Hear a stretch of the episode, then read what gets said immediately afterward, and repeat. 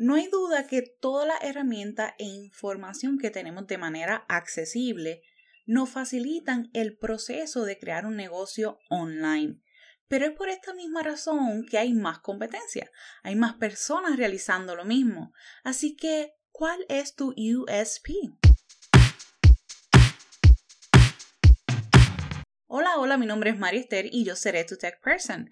A través de este espacio te ayudaré a dominar los aspectos técnicos de tu negocio para que con un simple chasquido puedas transformar lo complicado y abrumador que puede llegar a ser la tecnología. Recuerda que si quieres recibir información exclusiva, tips, lo último en tecnología para tu negocio y mucho más, regístrate en mi techperson.com diagonal newsletter. USP significa Unique Selling Proposition, en español propuesta única de venta.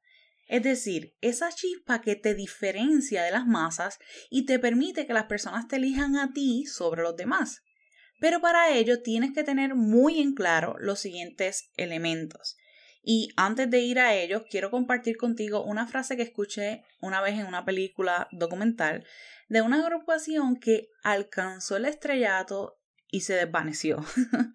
el manejador les dice a esta agrupación, porque ya estaban, como decimos aquí en Puerto Rico, muy algaretes, les dice, llegar a la cima es fácil, lo difícil es mantenerse. Te juro que esto me marcó muchísimo y la realidad es que, más cierto que esto, nada. Cuando comenzamos con un proyecto es muy sencillo sentirse motivado, querer comerse el mundo, pero cuando llegan esos momentos de adversidad, queremos tirar la toalla. Es la realidad y es completamente normal. Por esto es bien importante tener en perspectiva nuestro USP para que cuando te descarriles regreses a ese camino. Y este episodio surge luego de haber tenido varias conversaciones con diferentes dueñas de negocio, recibir un email de Lead Pages sobre este tema y por misma, porque los retos siempre van a estar, pero lo importante es tener bien claro hacia dónde quieres llegar.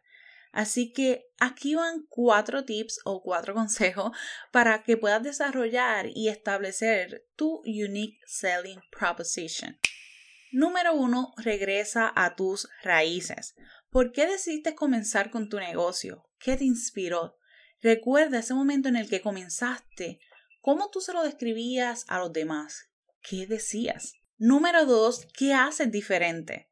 Cada persona tiene una historia, un recorrido, puntos de vista, etcétera, que nos diferencia de los demás. Lo más seguro, el proceso que tú realizas para lograr X resultado no es el mismo que el de tu competencia, y eso es lo que te hace diferente.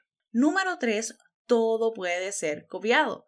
Como te comentaba en un principio, la accesibilidad ha hecho que todo sea más fácil, pero también ha aumentado la competencia, por lo que hay más personas realizando lo mismo.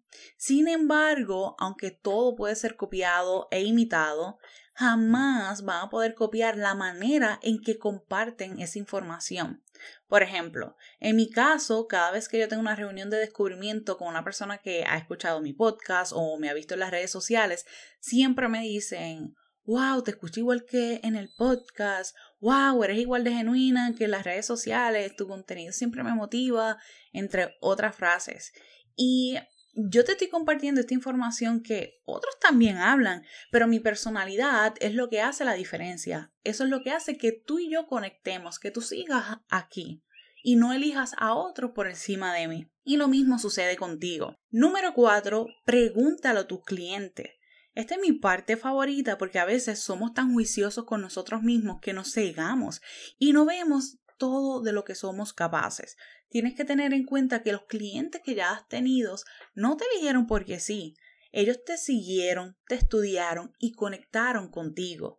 Por esto puedes crear un tipo formulario, un Google Form, que sea con el único propósito de estudiar mejor tu negocio, lo que tú ofreces, etc. Hazle estas preguntas a tus clientes como las que te he compartido y comienza a desarrollar tu USP, ese Unique Selling Proposition. Y estoy más que segura que de ahí va a surgir información que nunca has considerado y te puede dar mucha luz. Finalmente, cuando ya lo hayas desarrollado ese USP, utilízalo como tu punto focal de marketing. Este va a ser siempre tu norte. Ya finalmente llegamos al final de este episodio que espero que haya sido de mucho valor para ti, que me salió un poco de lo técnico, pero creo que era importante hacerlo. Déjame saber qué te pareció en las valoraciones de este podcast con esas cinco estrellitas, compártelo, etiquétame en las historias de tus redes sociales y recuerda que me consigues en todas las plataformas como mi tech person. Hasta la próxima.